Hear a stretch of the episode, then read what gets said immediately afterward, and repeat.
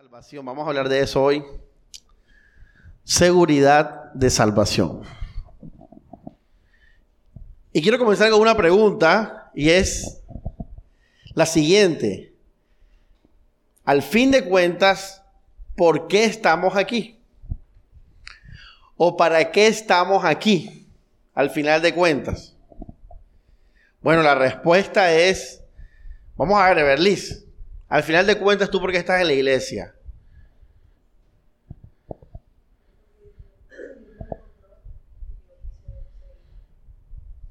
Sí, pero al final, ¿por qué estás aquí? ¿Por qué no te quedas en tu casa y dejas de leer la Biblia y, y empiezas a enfriarte? ¿Por qué no lo haces? Solamente por eso. Alex. ¿Por qué deja todo esto tirado y ya sigue tu vida? ¿Por qué al final vienes acá? ¿Por qué, ¿Por qué te consagra? ¿Por qué vienes? Bien, pero no están dando con la, respuesta, no, la, no mi respuesta. Vas a ver que cuando la diga tú vas a decir, sí, pastor, estoy de acuerdo. Mari.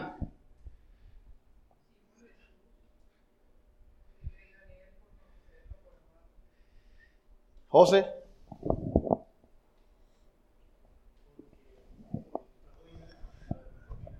Elías.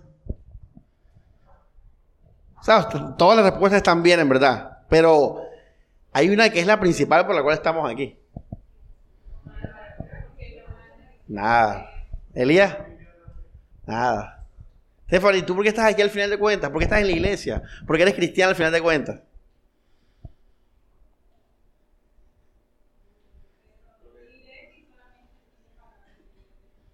¿Qué dice Alex? Hermano, le voy a decir, ¿cómo se llama la, la, de hoy? Estaba en la respuesta, estaba en la predica, en el título. No, por, por salvarme. Al final estamos aquí por salvación. Estamos aquí porque se nos habló de salvación, de que hay salvación. O sea, hermanos, y lo que te estoy diciendo no es obligatorio, no es forzado. Pablo lo dice también. O sea, hermanos, al final estamos aquí por salvación, porque somos salvos. Que ustedes respondían, tengo vida, tengo amor, ta, ta, ta, somos salvos. Pero precisamente por eso estamos aquí, porque fuimos salvados. Ahora, les pregunto, ¿ustedes han sido o han experimentado la salvación completamente? ¿Ah? ¿Qué falta, Alex? Hermano, ¿cómo que falta? Falta, falta más de la mitad. Nada más y nada menos que ir, ir al cielo y estar con Jesús. hermano, estamos aquí por eso al final de cuentas, porque al final hemos sido salvos y queremos experimentar esa salvación después, después de la muerte. Ya, vamos a leer unos pasajes rápido, hermano, porque la idea no es demorarse en esto. Romanos 8:24, vamos rápido, voy a leer rápido. Dice, con esa esperanza, escucha Alex, ¿está leyendo? Con esa esperanza nos han salvado. Una esperanza que ya se ve no es esperanza, porque lo que uno ve no necesita esperarlo. Pero si esperamos lo que no vemos, aguardamos con qué? ¿Qué dice ahí? Por eso estamos aquí, iglesia. O sea, en el fondo, al final estamos aquí porque estamos esperando algo. ¿Qué estamos esperando bíblicamente? Estar con Jesús, verlo, una nueva vida. Ahora, usted mira que el cristiano está tan despistado que ni se acuerda de eso, ni piensa en eso. Ni se acuerda ni piensa en eso. Stephanie, ¿cuándo fue la última vez que pensaste en la resurrección y en la nueva vida, el nuevo cielo y la nueva tierra?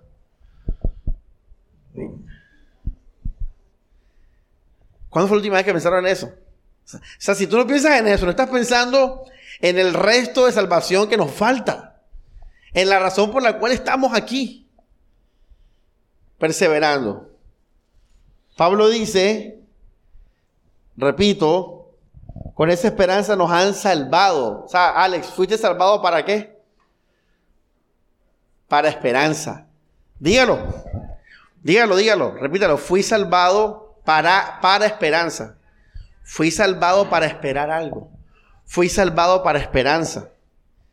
Ojo eso, hermanos. No todo lo tenemos aquí. Efesios 1.18. Hay un hermano que pensó, yo no he pensado en eso hace como un año. Uy, está perdido. Bien perdido. No, no de salvación, sino perdido de que está en otro modo. Está desenfocado. Dice que Él ilumine sus corazones para que ustedes puedan valorar la esperanza a la que han sido qué? Llamados. Entonces, Liz, hay una esperanza que todavía no tienes. Es más, tienes que orar para que Dios te haga valorar eso. Dice la Biblia, para que tus ojos lo vean. Fíjate que muchos de ustedes no han pensado en eso ni siquiera.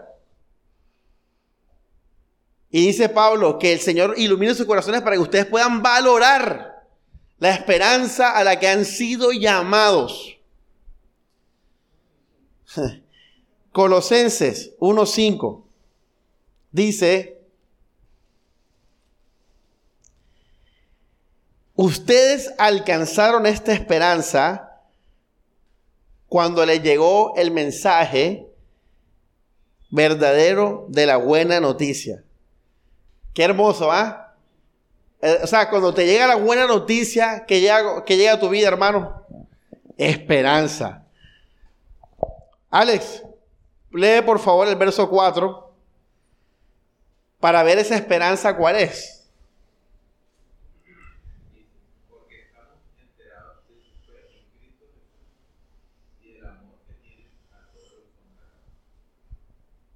Sigue. Copia eso, hermano. Subrayalo. Ahora, lee, lee que, lo que viene después, Alex. ¿Ustedes qué? Ahí está. Ya está, ya, completamos la, la, imagen. O sea, cuando se nos llegó la salvación, se nos llegó también con la esperanza reservada, ¿dónde, Alex? En los cielos. Digan lo que digan los teólogos, digan lo que digan los mundanos, digan lo que diga la ciencia, el cristianismo, es un mensaje que nos llama a una esperanza reservada, ¿dónde? En los cielos. En los cielos, iglesia. ¿Sí ven? ¿Por qué estamos aquí entonces? Estamos aquí porque estamos camino a esa qué? A esa esperanza. Porque si yo echo para atrás y si yo me voy de la iglesia y dejo la fe, también voy a perder qué cosa? Esa esperanza de los cielos. Así que yo permanezco. Primera Tesalonicenses 4:13.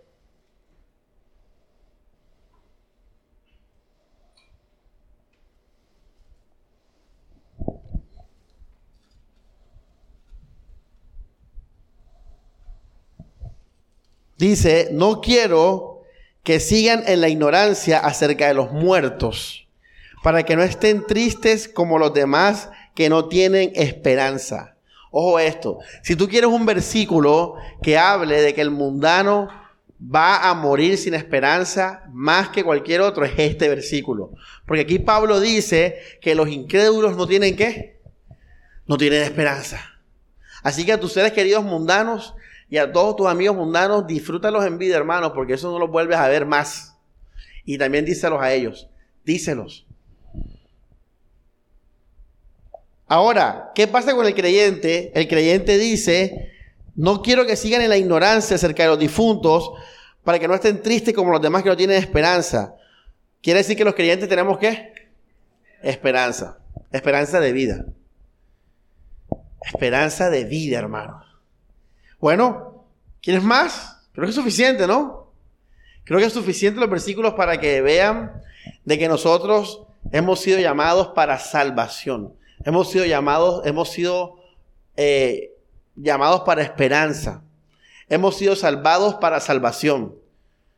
Hemos sido salvados para salvación. Hemos sido salvados para esperanza. Amén. Claro ahí, ¿verdad? Si no hay esperanza del cielo, ¿cuál es el punto? ¿Cuál es el punto?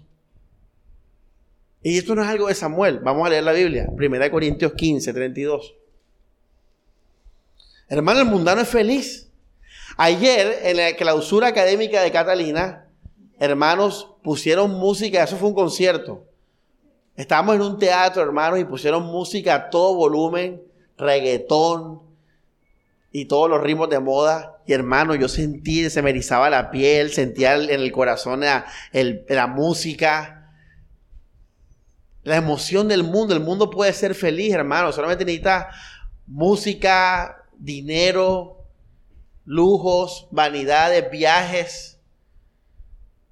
Ayer casualmente también cogí carretera y aproveché para ver el paisaje un poquito y pensé en todo eso. Mira que el mundano disfruta de todo eso. Pero hermanos, esa es nuestra esperanza. Este mundo. Esto, esperar aquí. No, mejor me voy para el mundo. Tengo amigos mundanos, vivo por el dinero, digo mentiras, hago trueques, adulo. Voy por lo mejor del mundo. Pablo dice, vamos a leer 1 Corintios 15, 32. Hace rato que no hablaba de esto de este pasaje. Dice, sí, dice, si por motivos humanos luché con las fieras en Éfeso, ¿de qué me sirvió? Si los muertos no resucitan, comamos y bebamos que mañana qué? Moriremos. Entonces, Morelia, ¿para qué tú estás en la iglesia también? Tienes que responder a partir de esta enseñanza. Dios los haga conscientes de esto para siempre. Porque aspiro a la resurrección de entre los muertos. Porque aspiro a un nuevo cielo y una nueva tierra. Porque aspiro a estar con Jesús. Por eso estoy en la iglesia. Por eso sigo en la iglesia, hermanos. Pablo dice que si no hay resurrección de los muertos, entonces comamos y bebamos que mañana qué? moriremos.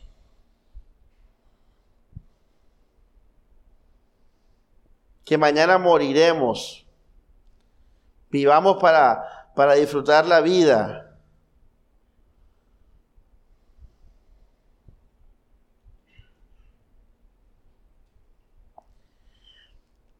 Vamos al verso 19. Maludis, todos escuchen, escuchen. Dice, si hemos puesto nuestra esperanza en Cristo solo para esta vida, somos los hombres más dignos de qué?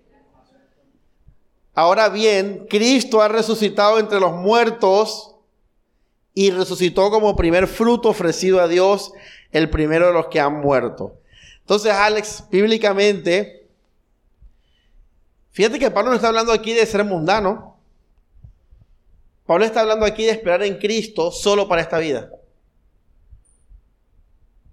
Y dice que aún así, Alex, aunque tú vivieras para Cristo y en verdad fuera real, pero solo para esta vida, fuéramos los más dignos de qué? Seríamos unos estúpidos, unos idiotas y unos tontos, unos bobos. Así que esto no es suficiente. No, que la vida que tengo en Cristo ahora, que esto me ha dado ley, sí, eso está bien. Pero hermano, eso no es la salvación completa, falta. Y falta un gran pedazote. Nada más y nada menos que resucitar entre los muertos. Si solamente esperas en Cristo en esta vida, eres. You're a fool, eres un tonto.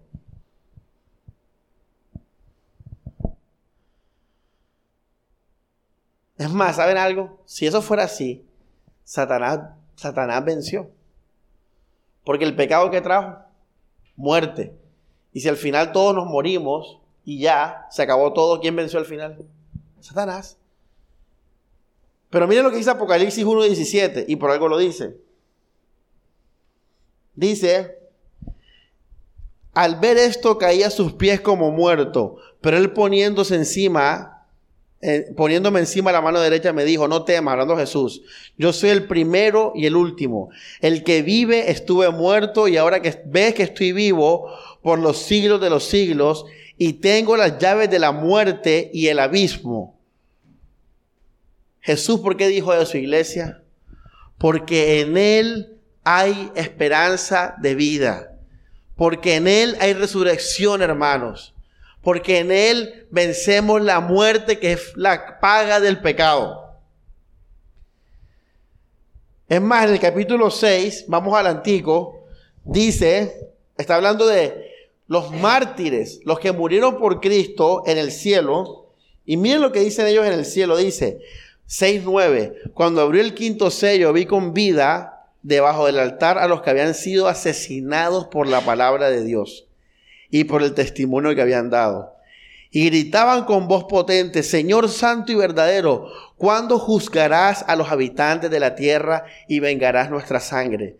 Entonces les dieron a cada uno una vestidura blanca y les dijeron que esperaran todavía un poco hasta que se completase el número de sus hermanos que en el servicio de Cristo iban a ser asesinados como ellos.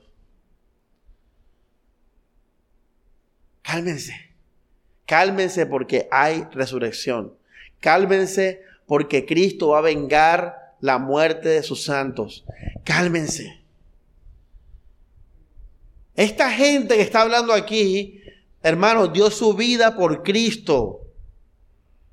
Morían por Jesús físicamente. No es como ustedes que están peleando con, con morir al dinero, con morir a la vanidad, con morir al que dirán. No, esta gente perdió la vida toda completa. E, ellos perdieron todo el paquete enseguida. Pero ¿y por qué lo hacían con tranquilidad? Porque fueron llamados a esperanza porque había resurrección. Y por eso Pablo dijo, si no hay resurrección entre los muertos, comamos y bebamos. Si no hay resurrección de los muertos, somos los más dignos de qué? De conmiseración. Entonces estamos aquí por salvación. Sí, como les digo, estamos felices en Cristo Jesús. ¿Cuándo están felices en Cristo Jesús? El pastor dijo que estaba feliz en Cristo Jesús. Pero hermanos, hay enfermedad, gripa, alergia, fiebre, diarrea, vómito, cáncer, arterias tapadas de grasa.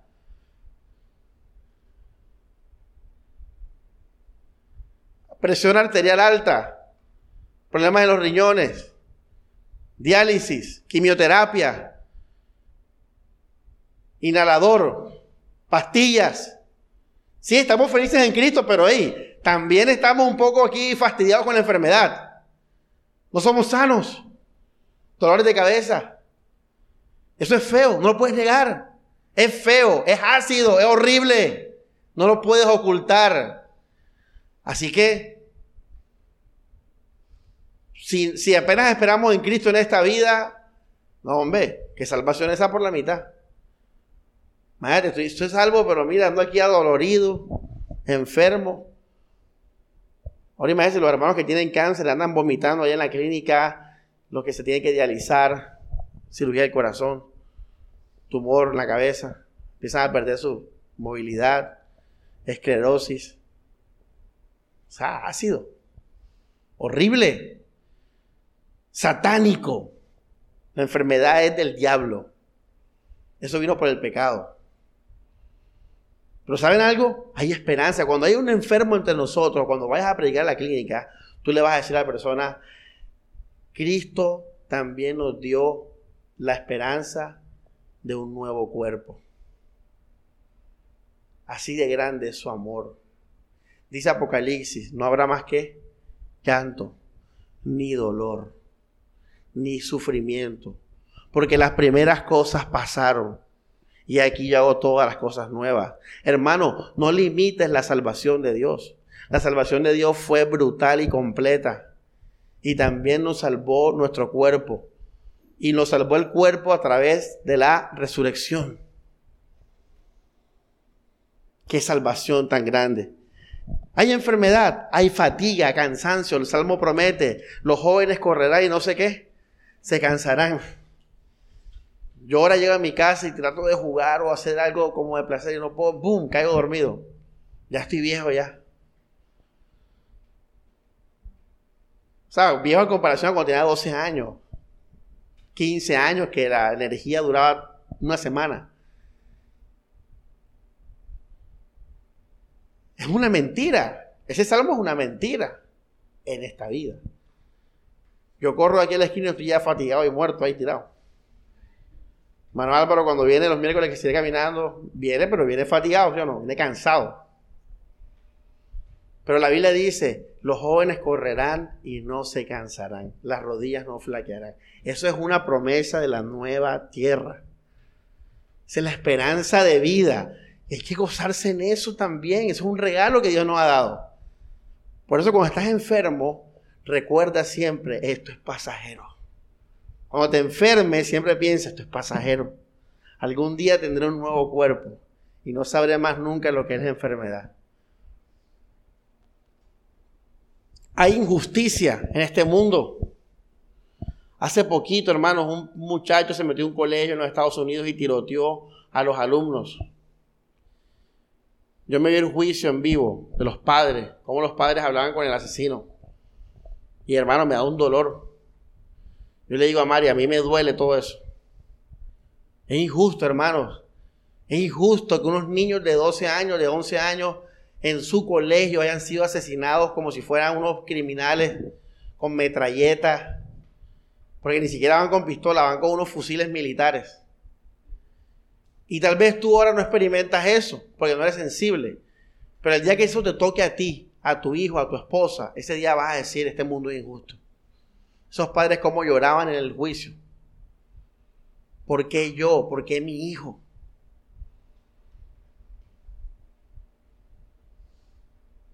¿Por qué yo? Y les voy a decir algo, hermanos. Este mundo es injusto. Los malos, muchos malos viven, muchos malos salen con la suya. Muchos inocentes mueren. Son abusados. Es un mundo injusto. Creo que decirlo de nuevo es redundar. En este mundo hay dolor. Tú y yo sufrimos dolor. Hay pecado también. Etcétera, hermanos. Si ves que este mundo, es que estamos mal en este mundo, tú dices, bueno, pastor, yo pensé que yo era feliz en Cristo, pero es verdad que yo vivo todas estas cosas. Y hay más cosas, necesidades económicas, problemas hormonales, odio de personas, enemigos, etcétera, hermanos. Puedo seguir la lista. Así que, iglesia, hey, es verdad, soy feliz en Cristo, el gozo del Espíritu, pero no juegue, pastor, tiene razón. La enfermedad duele, la fatiga, la injusticia, el pecado, hay dolor en este mundo, yo sufro también. Hay dolor en esta vida. Y precisamente por eso es que Cristo nos prometió qué cosa. Exactamente, iglesia. Es que la salvación de Él es completa. Él este año nos ha enseñado la gracia en esta iglesia. Este año nos ha enseñado de que hemos sido salvos del pecado, del poder del pecado, de todo eso. Pero también quiero que sepas que Cristo nos salvó también para una nueva vida, donde hay un nuevo cuerpo, donde hay justicia. Donde hay justicia, hermano Álvaro. Aquí no va a haber justicia nunca. Este mundo le pertenece al maligno. Primera de Juan 5, ¿ah? El mundo entero está bajo qué? Bajo el maligno. Ahora, por esa razón, oh, ya usted dirá, oye, pastor, no me acordaba de nada de esto. Pero ahora que me acuerdo, pastor, ahora quiero estar con Cristo. ¿Cuántos quieren estar con Cristo, hermano? Bendito día ese, ¿ah? que vamos a estar con el Señor. Ahora, por esa razón, el creyente que entiende todo esto dice lo siguiente: Segunda de Corintios 5, vamos a 2 de Corintios 5, versículo 1.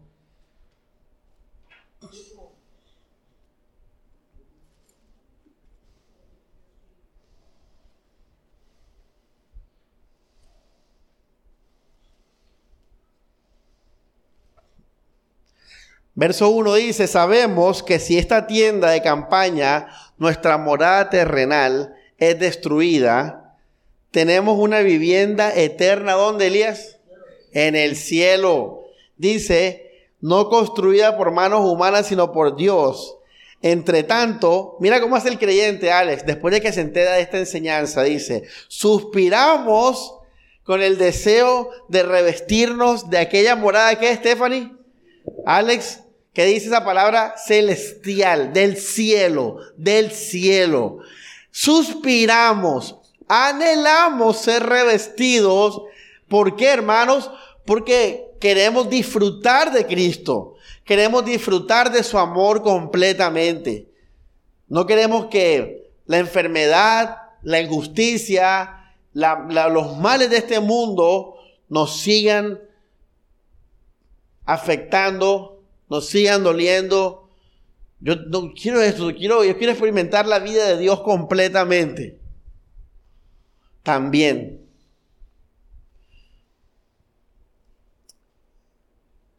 La idea es que todos estemos con Pablo identificados, suspirando estar con el Señor. Segunda de Corintios capítulo 5, versículo 9. En cualquier caso, en la patria o desterrados, nuestro único deseo es serle agradable. Dice, todos compareceremos ante el tribunal de Cristo para recibir el pago de lo que hicimos, el bien o el mal, mientras estábamos en el cuerpo. Vamos al 6. Vamos al 6. Oh, esto, escuchen todos. Por eso tenemos siempre confianza. ¿Cómo vive el cristiano? Mara Carmen. Confiado, tranquilo. ¿Por qué? ¿Por qué? Vamos a leer por qué dice. Y preferiríamos salir de este cuerpo para residir junto al Señor. ¿Están confiados, hermano Álvaro? Porque pase lo que pase, al final vamos a estar con Cristo al final vamos a estar con el Señor. Esa esperanza. ¿eh? Vamos al 7. Porque ahora no podemos verlo. Mano Alex, ¿qué dice el 7? Porque ahora, ¿qué dice? Porque ahora no podemos verlo, sino que vivimos sostenidos por qué? Por la fe. Entonces te pregunto de nuevo, ¿por qué vienes a la iglesia? ¿Por qué sigues acá el día de mañana? La respuesta es porque he sido llamado a esperar en Jesús, a estar con Él, voy a estar con Él. Segunda de Pedro 3, 13 al 15. Este se lo regalamos al hermano Elías. Se lo hemos dicho con amor, pero no escucha el texto. Segunda de Pedro 3, 13 al 15. Dice,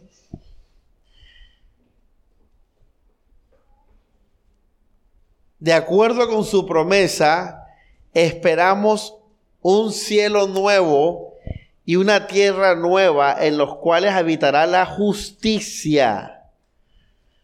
Ahí está iglesia. ¿Qué esperamos, Elías? Hay un nuevo cielo, una nueva tierra, donde hay justicia. Pero es por fe, hermano Elías, por fe. No lo puedes ver ahora, no lo puedes ver en una cámara, no lo puedes ver en Google, no lo puedes ver. Hay que tener fe. Hay que, hay que correr en, en fe. ¿Estamos claros hasta ahí, iglesia? Somos salvos para eso. Ahora, una pregunta, ¿qué pasa si María Mónica se muere? Cualquiera de ustedes se muere y, no va al cielo. ¿Qué pasaría? Imagínate, se perdería de las siguientes cosas. Imagínate, Alex, más que tú te mueres ahora. Digamos que tuviste una vida buena hasta el día de hoy, moralmente hablando, viniste a la iglesia, todo, todo en paz. Pero te mueres sin Cristo. Hermano, dice la Biblia que el llanto y el dolor de las personas va a subir por los siglos de los siglos, lanzados al lago de fuego. Nunca vas a conocer la presencia de Dios ni el amor de Cristo. Ah, Liz, ¿qué pasa si hoy te mueres y te vas al infierno? Todo fue en vano, hermano. Escuchen esto, mira, el resto de salvación que te falta es tan importante que si hoy te pierdes y te, hoy te vas al infierno, todo lo que hiciste fue en vano. Que la ofrenda, que el amor, que la obediencia, que la gracia, todo fue en vano. Porque al final lo más importante es lo que viene. Lo más importante es lo que viene. Esto no es lo más importante, porque aquí hay injusticia, Elías. Porque aquí hay enfermedad, fatiga, pecado, aquí hay problemas. Esto no es lo más importante. Lo más importante es lo que viene. Es tan importante que Jesús le dijo al, rico insensato, necio, a un hombre que fue exitoso en esta vida, cuando se murió sin Cristo, Dios le dijo, necio, more, en vano todo, perdiste tu tiempo. Alex, en vano.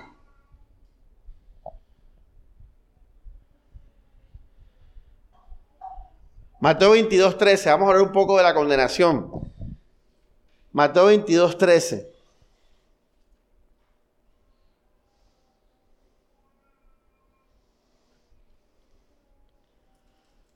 Dice, entonces el rey, bueno, esta es una parábola, iglesia, que es como el ejemplo que te puso ahora de, la, de lo vano. O sea, esta es una persona que de una u otra manera se coló en la fiesta. Vamos al verso 11, dice, cuando el rey entró para ver a los invitados, observó a uno que no llevaba traje apropiado y le dijo, amigo, ¿cómo has entrado sin traje apropiado? Él enmudeció, Alex, así como hacemos nosotros en los ensayos. No tiene nada que decir ya. Y dice, entonces el rey mandó a que a los guardias átenlo de pies y manos y échenlo afuera a las tinieblas. Allí será el llanto y el crujir de dientes, porque muchos son los invitados, pero pocos los elegidos. ¿Qué significa esta parábola? Esta es la gente que se viste de cristiano externamente, pero no son cristianos internamente, no están vestidos en el corazón.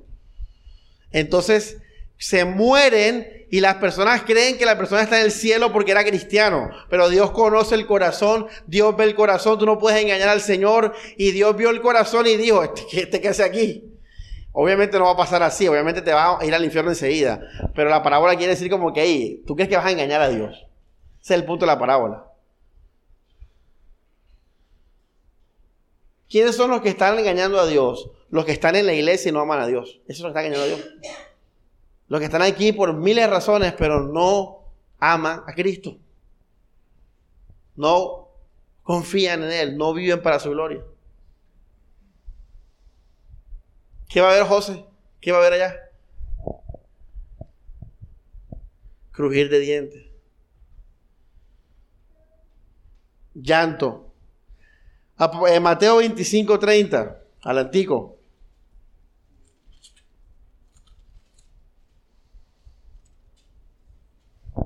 ¿Qué dijo Pablo de los incrédulos? Los incrédulos no tienen qué? No tienen qué? Esperanza. Exactamente. Mateo 25, 30 dice, al siervo inútil expúlsenlo a las tinieblas de afuera. Allí será el llanto y el crujir de dientes. Otro texto. Aquí no está hablando de una persona con el corazón así que, engañaba, sino engañoso. Está hablando de una persona que no obedecía al Señor, que no lo honraba, que no le servía. Obviamente tú no vas a hacer nada en el cielo. Pero es que yo amaba a Jesús. Sí, ¿qué? Cuando uno ama a alguien, ¿cómo sabe uno que ama a alguien? ¿Cómo sabe uno que ama a alguien? ¿Ah? Haciendo cosas por esa persona. No, que llamaba a Jesús y no hiciste nada. Esa fue la parábola del siervo inútil acá. Señor, yo sé que tú eres Dios, que tal, que temeroso, que no sé qué te da, pero cogí mis talentos y los guardé y los escondí bajo la tierra. Ah, sí, bueno. Get out.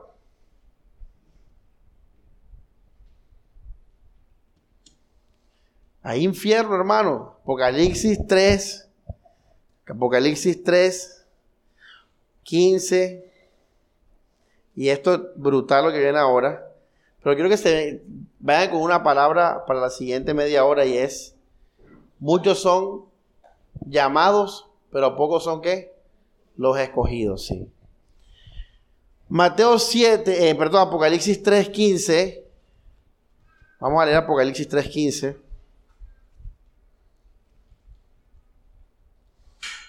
Y ojo que el tema aquí no es ni siquiera la salvación, es la predestinación, es el tema que vamos a hablar. Dice, conozco tus obras, no eres frío ni caliente, ojalá fuera frío o caliente, pero como eres tibio, ni frío ni caliente, voy a qué?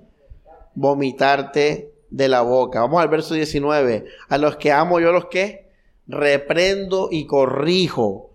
Sé fervoroso y arrepiéntete. Mira que estoy a la puerta llamando. Si uno escucha mi llamada y abre la puerta, entrará a su casa y cenaré con él y él conmigo. Al vencedor lo haré sentarse en mi trono. ¿A quién? Al vencedor. Al que abre la puerta, al que se arrepiente. Si no, el mismo Señor nos va a vomitar de su boca. Entonces, les pregunto ahora, y le pregunto a José Jaime, oye José, ven acá, ¿cómo tú estás seguro que tú vas a ir al cielo? Si la Biblia habla de que muchas personas pensaban que iban a ir al cielo y Dios no los va a aceptar en el cielo. Muchas personas creyeron que eran salvas y no son salvas. Te hago esa pregunta. ¿Cómo usted está seguro que usted es salvo? ¿Cómo usted está seguro de que usted lo espera el cielo y Cristo y no el infierno?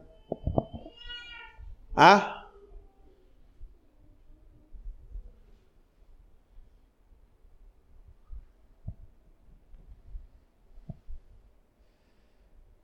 Listo, Cristo nos salvó y llevamos todo el año hablando de la gracia para disfrutarla en esta vida. No hemos hablado mucho del cielo, pero hemos sido salvos para esperanza. Y saben algo, iglesia, ¿por qué crees que Samuel no tuvo problema en renunciar a, los hombres, a otras iglesias, al que dirán, a dinero? ¿Por qué no tuvo problema? Porque yo quiero ser salvo. A mí no me cuesta dejar esas cosas. A mí no me cuesta dejar nada por Cristo, porque yo quiero ser salvo. Ahora te pregunto a ti, ¿tú por qué estás seguro de que tú vas a ir al cielo? ¿Cómo se llama la prédica de hoy?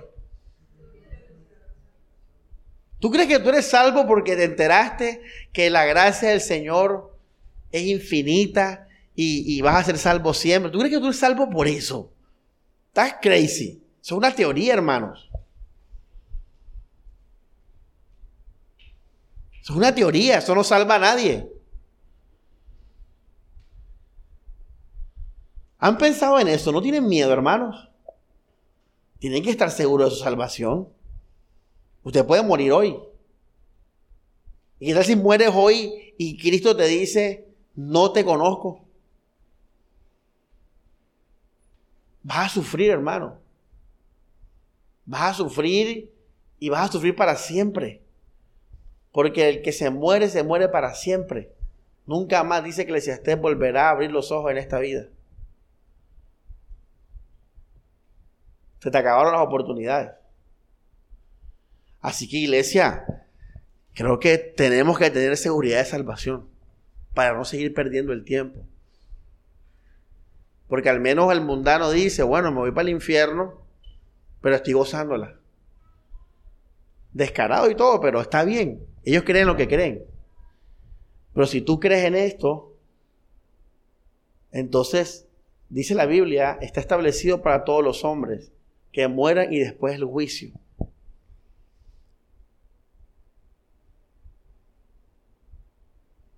¿Cómo sabes que tú eres salvo.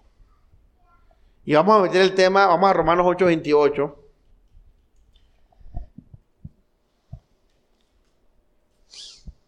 Dice, sabemos que Dios dispone todas las cosas para el bien de los que le aman, de los llamados según su designio. A los que escogió de antemano los destinó a reproducir la imagen de su Hijo, de modo que él fuera el primogénito de muchos hermanos. A los que había destinado los llamó, a los que llamó los hizo justos, a los que hizo justos los glorificó. Hermanos, la Biblia dice que los salvos, Alejandra, siempre han sido salvos. That's a fact. ¿Qué dije? Traduce ahí, Mari.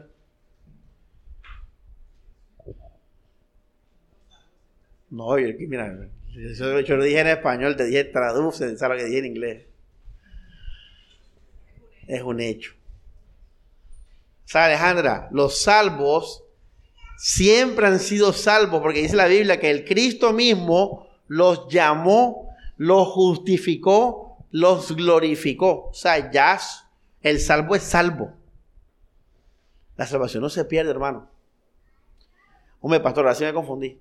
Me estás poniendo duda de mi salvación, pero ahora me dice que la salvación, es que la salvación se pierde. Nunca se puede perder porque es que cuando Cristo hizo la obra, la hizo completa antes de que nacieras y no te pidió permiso.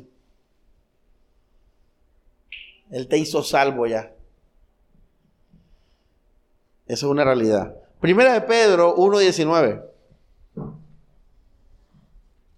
Dice, sino que con la preciosa sangre de Cristo, Cordero sin mancha ni defecto, predestinado antes de la creación del mundo. Pregunta, ¿la sangre de Cristo, su muerte, fue predestinada antes de que el mundo existiera?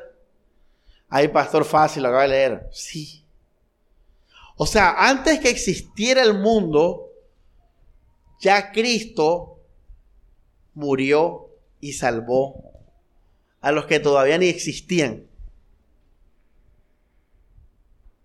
¿Cómo se llama eso, hermana Carmen? Predestinación. Estamos leyéndolo. Predestinó. La cruz estaba predestinada. El salvo ya era salvo. Porque Cristo si murió antes de que el mundo existiera, Cristo salvó a todos antes de que existiéramos, a los elegidos. Por eso dice la Biblia que tú estás glorificado ya. Y tú ahora vas allá a tu casa con tremendo calor. Pero la Biblia dice que ya tú estás glorificado. Apocalipsis 17:8. Mucha atención a este. Oye, mira, qué bendición poder leer toda la escritura. Ah, estamos leyendo Apocalipsis, ya. Ya se lo estoy metiendo poco a poco. Dice, la fiera que viste, la bestia, ya no existe, pero va a subir del abismo. La parte B dice, los habitantes del mundo cuyos nombres no están escritos desde el principio del mundo en el libro de la vida, van a adorar a la bestia. Qué interesante, hermanos.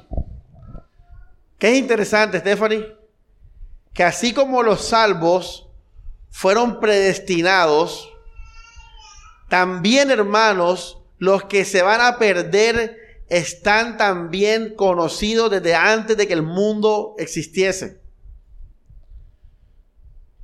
Lo dice la Biblia. No sé qué dice la teología, pero la Biblia dice que había, hay gente que su nombre no está en el libro de la vida aún antes que nacieran.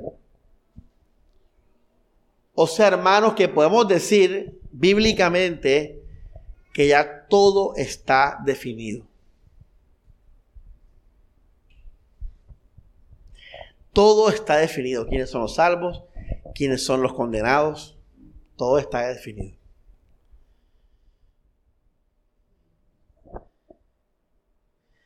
Efesios 1:4.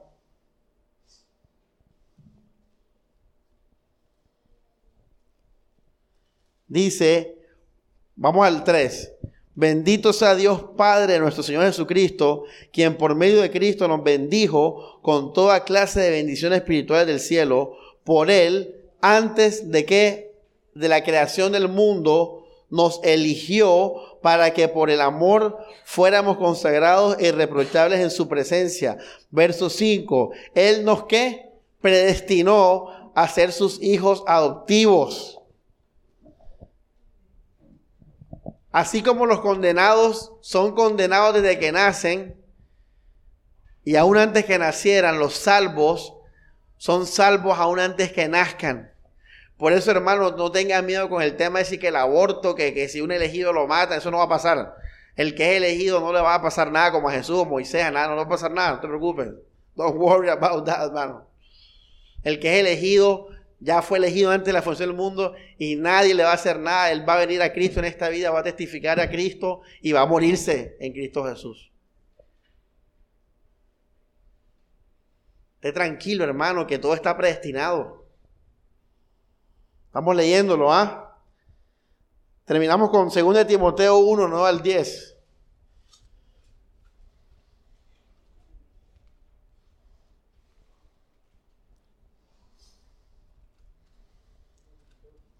Dice, Él nos salvó y llamó destinados a ser santos, no por mérito de nuestras obras, sino por su propia iniciativa y gracia que se nos concede desde la qué?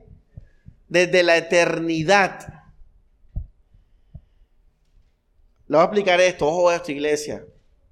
Vamos a leerlo de nuevo. Dice, segunda de Timoteo 1.9, Él nos salvó y llamó destinándonos a ser santos. ¿A qué nos destinó Cristo? A ser santos.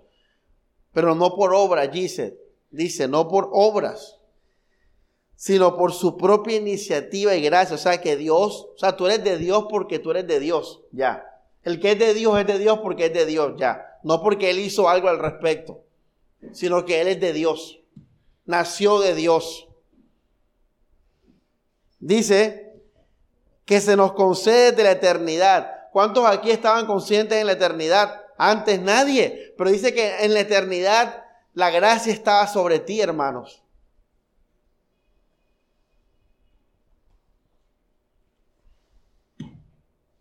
Así, iglesia, todo está definido, todo está escrito, no hay sorpresas en el cielo, no hay mesas en la boda del cordero que se les va a quitar y poner la silla. No hay coronas que sobren en el cielo, no hay nombres nuevos y que, hey Gabriel, imprime de nuevo ahí tres nombres. Vota esto. No, el borrador, un borrador celestial en el libro de la vida, un borrador. No, no. Ya todo está escrito. Todo está dicho. Miren esta, esto que voy a leer ahora. Dice, hay un Dios que ya venció y su linaje con él. Nosotros Solo somos conscientes del presente. Y por eso debemos luchar y esforzarnos. Pero si somos de Cristo, aunque tú no lo sabes, ya tú venciste. Pero tú no lo sabes. Porque tú solamente eres consciente del presente. Pero si tú eres de Cristo, ya tú venciste. No lo sabes. Y si no eres de Cristo, tú no vas a qué? tú no vas a vencer. Porque solamente los escogidos van a vencer. Ahora, cuando la Biblia dice, hey, haz esto y aquello, está hablando en el tiempo que, ¿a Luis? Presente. Porque tú no lo sabes. Pero Dios sí lo sabe. Dios sabía que Abraham iba a entregar a su hijo, obviamente. Pero Abraham no lo sabía. ¿Y Abraham qué hizo? Obedeció para demostrarle a las potestades que nosotros hemos renunciado a nuestra vida por Cristo Jesús. Apocalipsis 12. Les voy a, hablar algo de, la, de esta historia. hermanos,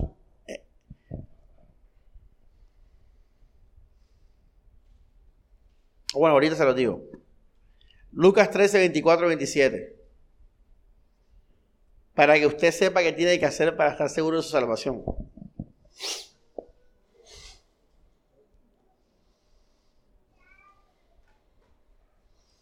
Verso 24, 27. Dice, procuren entrar por la puerta estrecha, porque les digo que muchos intentarán entrar y no que podrán. Entonces, ¿qué es lo que Jesús le dice a uno, Liz? Si tú quieres ser salva, ¿qué te va a decir Jesús?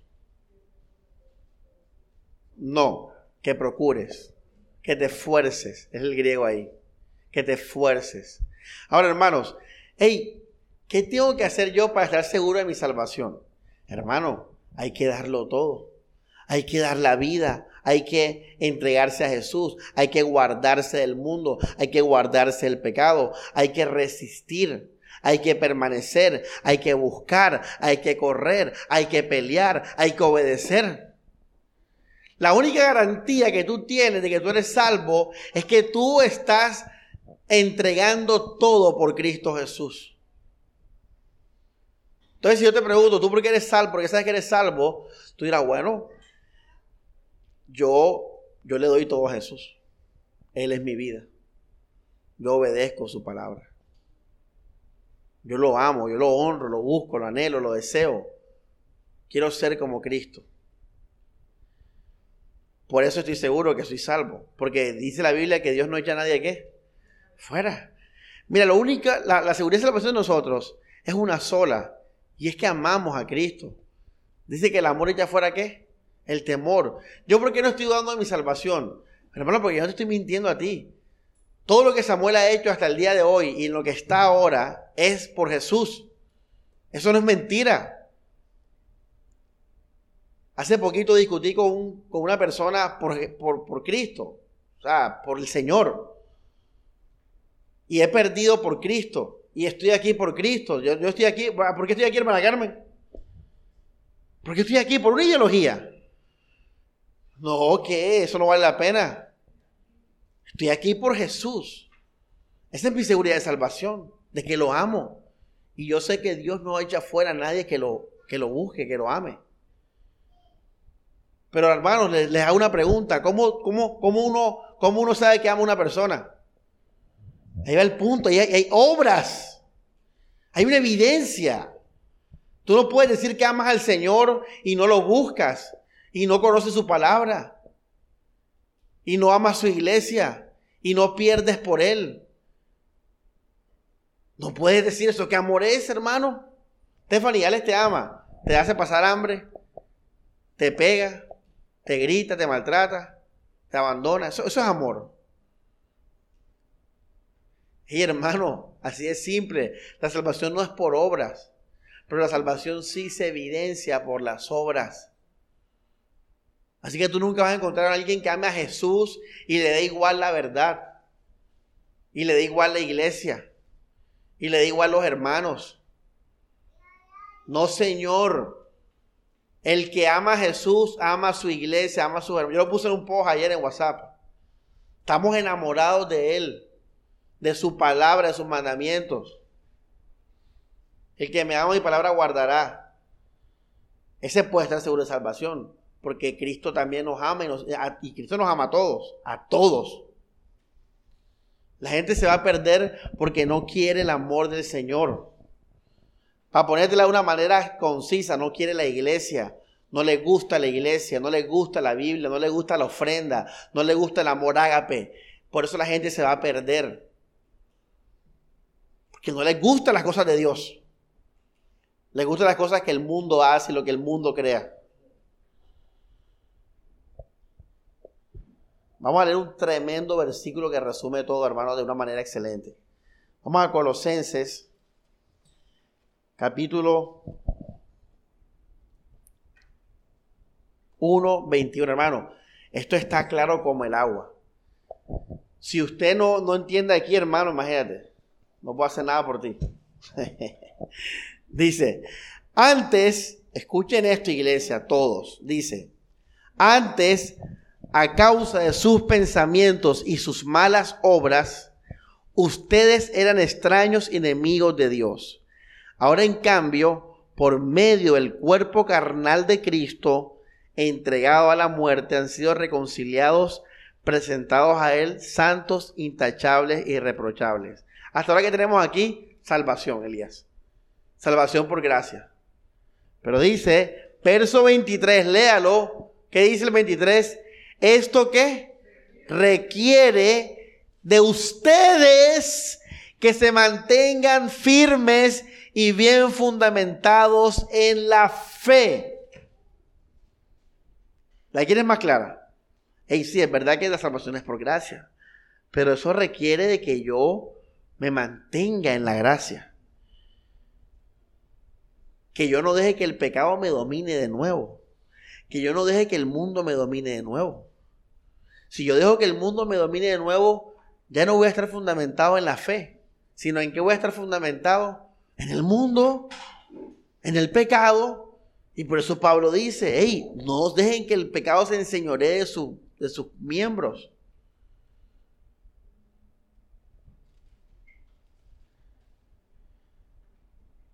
¿Se acuerdan la prédica de la gracia barata? Bueno, es parecida. Nuestra seguridad consiste en mi confianza, en mi amor y mi fe en Jesús.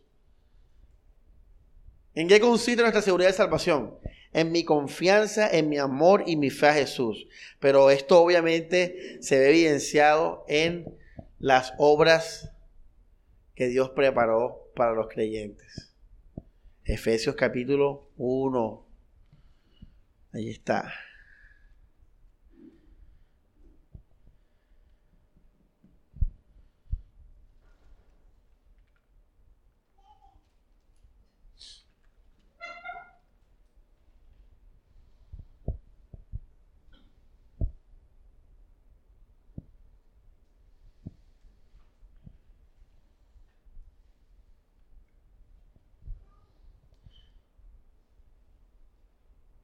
En esto sabemos que hemos pasado de muerte a vida, en que qué? Amamos a los hermanos. Hay una, una manifestación de ese amor a Cristo.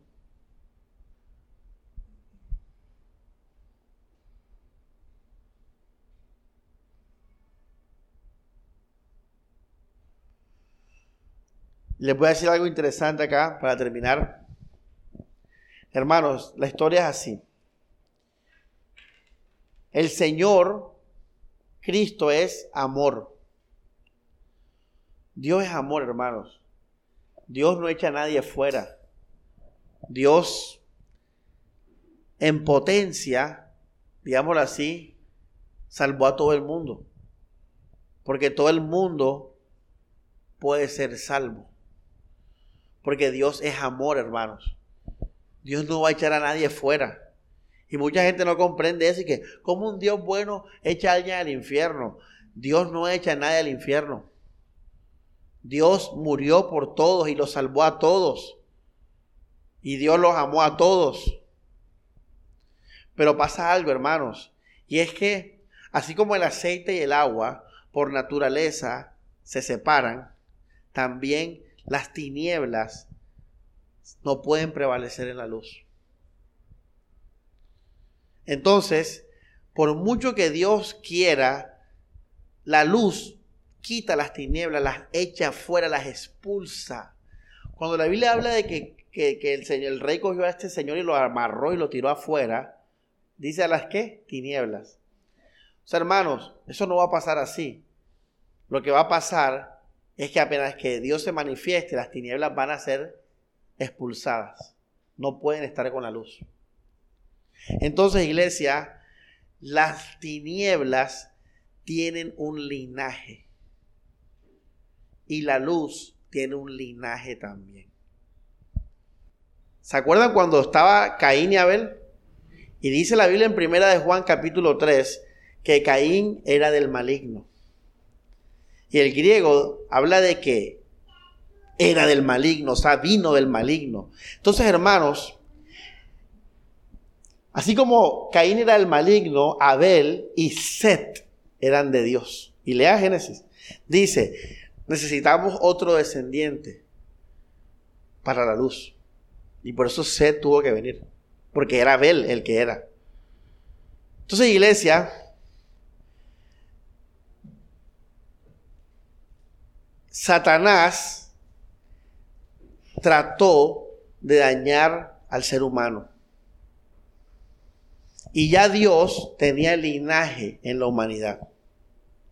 Ahora, como Satanás afectó a Adán y Eva, que fueron los primeros seres humanos, entonces toda la carne humana, todo el ADN, hereda la maldición del pecado.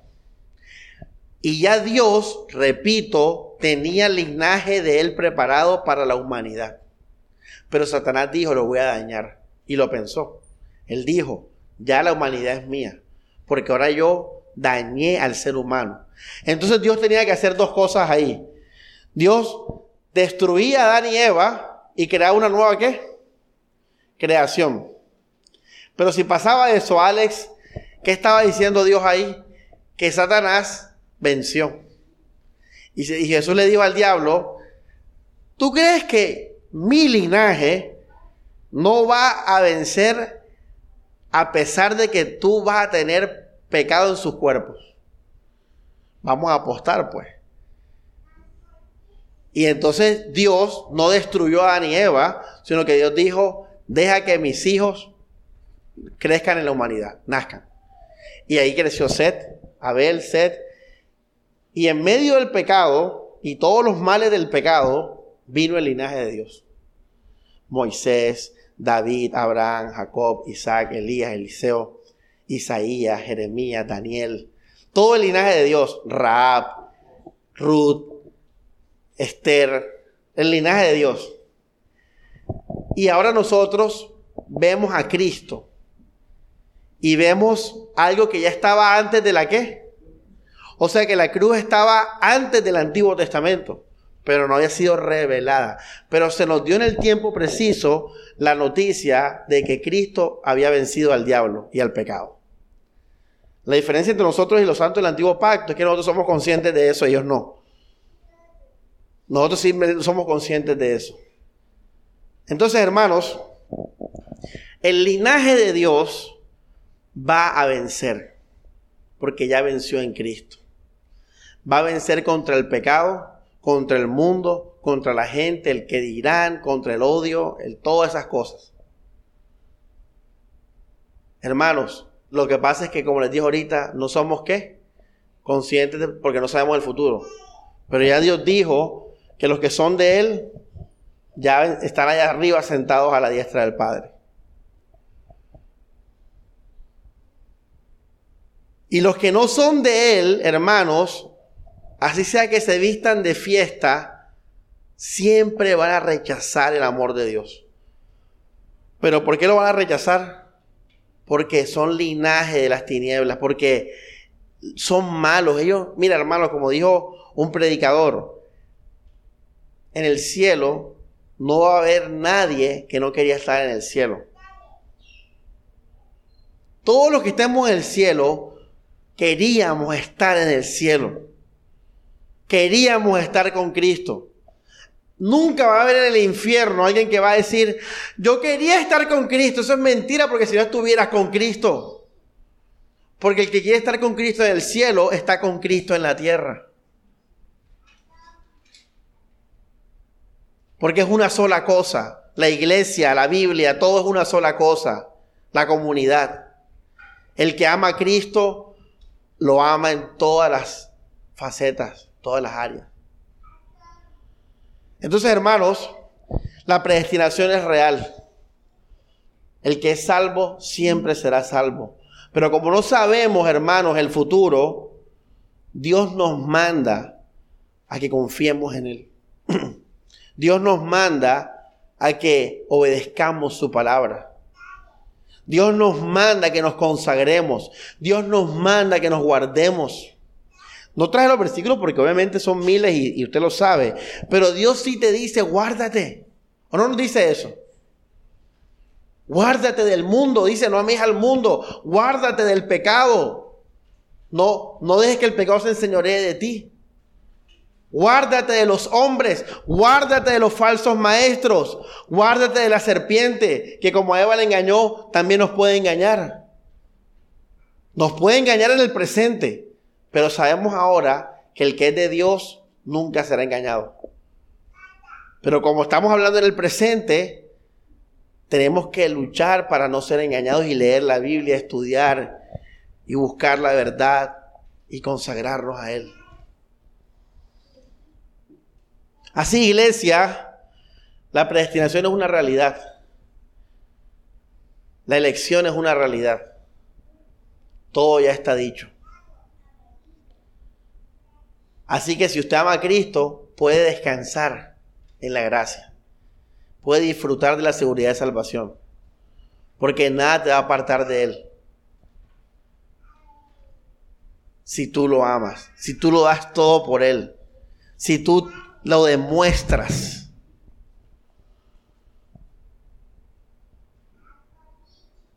Puedes estar tranquilo. Yo gozo la gracia, yo la disfruto, yo vivo en paz en medio de todo lo que pueda pasar. ¿Pero por qué? Porque yo amo a Jesús. Porque muero por Él, porque lo sigo y porque lo busco.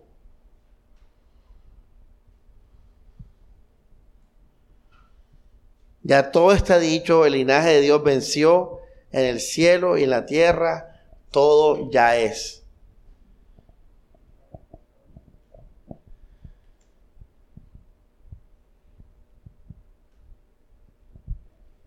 Juan 3, cerramos con eso. ¿Cómo vamos? Juan 3.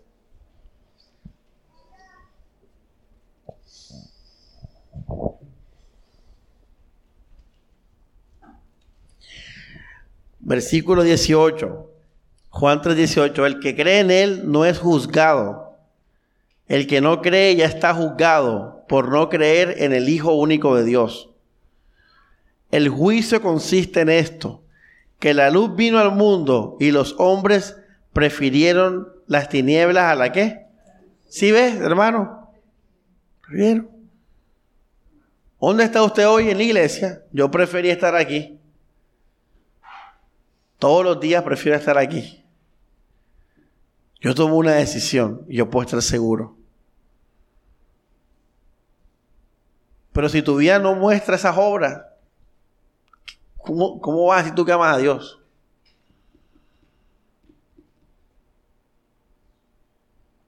Si ni conoces la Biblia. Dice, y los hombres prefirieron las tinieblas a la luz, y es que sus acciones eran malas. Quien obra mal detesta la luz, y no se acerca a la luz para que no delate sus acciones. En cambio, el que obra conforme a la verdad, ¿se acerca a qué? A la luz, se acerca. Ojo esto. Para que vea claramente que todo lo hace de acuerdo con la voluntad de Dios. Listo, hermanos. Terminamos hoy con este tema que tenía el, interés de mostrarles la predestinación y cómo vivir con eso. Si usted vive para Cristo, usted puede estar seguro de su salvación y descansar en la gracia del Señor. Pero si usted todavía juega con el mundo en su corazón, si todavía tu corazón es adúltero, juega en dos mares, ama la gloria de los hombres, etcétera, hermanos. Arrepiéntete, toma una decisión, no seas más tibio.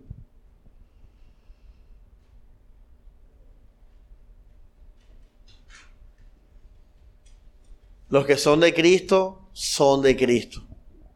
Aman al Señor. Aman su palabra aman todo lo que tenga que ver con Jesús. Mira, yo amo tanto a Jesús, Elías, que yo conozco de todo lo de Jesús, hasta lo falso de Jesús lo conozco. Porque lo amo tanto. Que me conozco todo lo de aún los falsos de Jesús. ¿Alguien entendió? O sea, veo todas las teologías, escucho a todos los predicadores, todo me apasiona a mí. Yo cuando escucho a cualquier predicador, a José le mandé una, frase de un predicador falso, pero lo que dijo estaba, era verdadero. Eh, me gusta porque de todas formas están hablando de Dios y de la Biblia. Y tengo que estar ahí metido. Pues están hablando de mi Señor. Y concluyo con esto, iglesia. Samuel Cervantes ha hecho todo lo que ha hecho por estar con Jesús. No te dejes engañar. Es por estar con Jesús, no es por yo tener la razón o tener una iglesia según mi filosofía, no, no. Yo he hecho lo que he hecho y he perseverado porque yo quiero estar con Jesús. Porque yo quiero estar con Él. Porque yo creo en Él, vivo para Él, quiero vivir con Jesús. Esa es la razón por la cual yo he hecho todo.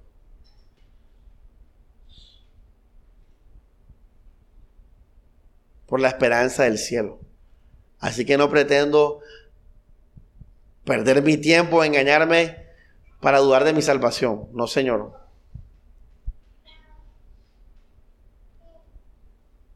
Vamos a orar, iglesia. Seguridad de salvación. Así que, hermanos, Elían, Elían, Elían. Dios Padre, gracias por tu palabra, Señor. Gracias por saber, Señor, que todo está dicho, que todo está en tus manos, Jesús. Así podemos, Señor, seguirte y consagrarnos con mucha más tranquilidad, Señor. Porque si te amamos, Dios, y permanecemos en ti, quiere decir, Señor, que nada en este mundo nos va a apartar, Señor. Nada en este mundo finalmente, Dios, nos va a alejar de ti, Señor. Porque como a Juan, Dios, a todos tus hijos, todos los que creen en ti, todos los que te aman de corazón, Señor, tú los has salvado, Dios. Tú les has dado tu mano derecha, Señor. Así, Dios, podemos estar contentos, tranquilos, regocijados, Dios. Porque tú conoces el corazón, Señor. Y un corazón, Dios, que te ama, Señor, ha tomado decisiones Señor, que externamente Dios ha tomado caminos y decisiones, Dios, porque se ha decidido por ti, Jesús. Tú conoces la intención del corazón, Señor. Y por eso no tenemos que asustarnos ni temer, al contrario, alegrarnos. Porque si te amamos de verdad, qué bueno que tú lo puedas ver, Señor. Que tú veas que estas obras que hacemos las hacemos motivados por un corazón que te ama y corre hacia ti, Señor, y pelea por ti, Jesús. Así Dios, aunque todo está escrito, en el presente, Señor, tenemos que batallar, pelear, entregar nuestro Isaac, guardarnos del mundo, Señor, consagrarnos, Dios, servir a los hermanos, amarte, crecer en la palabra, Dios. Y Señor, que nuestro presente todos los días nos recuerde que somos tuyos, Dios. Aunque no podemos ver el futuro, Dios, que nuestro presente, que nuestras acciones, que nuestras decisiones, que nuestros afectos, Señor, nos muestren que tú eres nuestro Señor, que tú eres lo primero en nuestra vida, Jesús. Gracias por esta palabra, Señor, que también nos da más conciencia de todo lo que tú eres y haces, Dios. Señor, no va a haber injusticia. No va a haber alguien que se le olvidó ser salvo, Dios. Ya la historia está escrita, Señor. Y nosotros, Dios, vamos a vencer en ti, Jesús. Porque creemos que somos vencedores, Señor y vamos a recibir esa herencia que desde antes de que naciéramos, Señor, ya había sido predestinada para nosotros, Dios. Gracias por tu palabra, Señor. Todo para tu gloria. Amén y amén.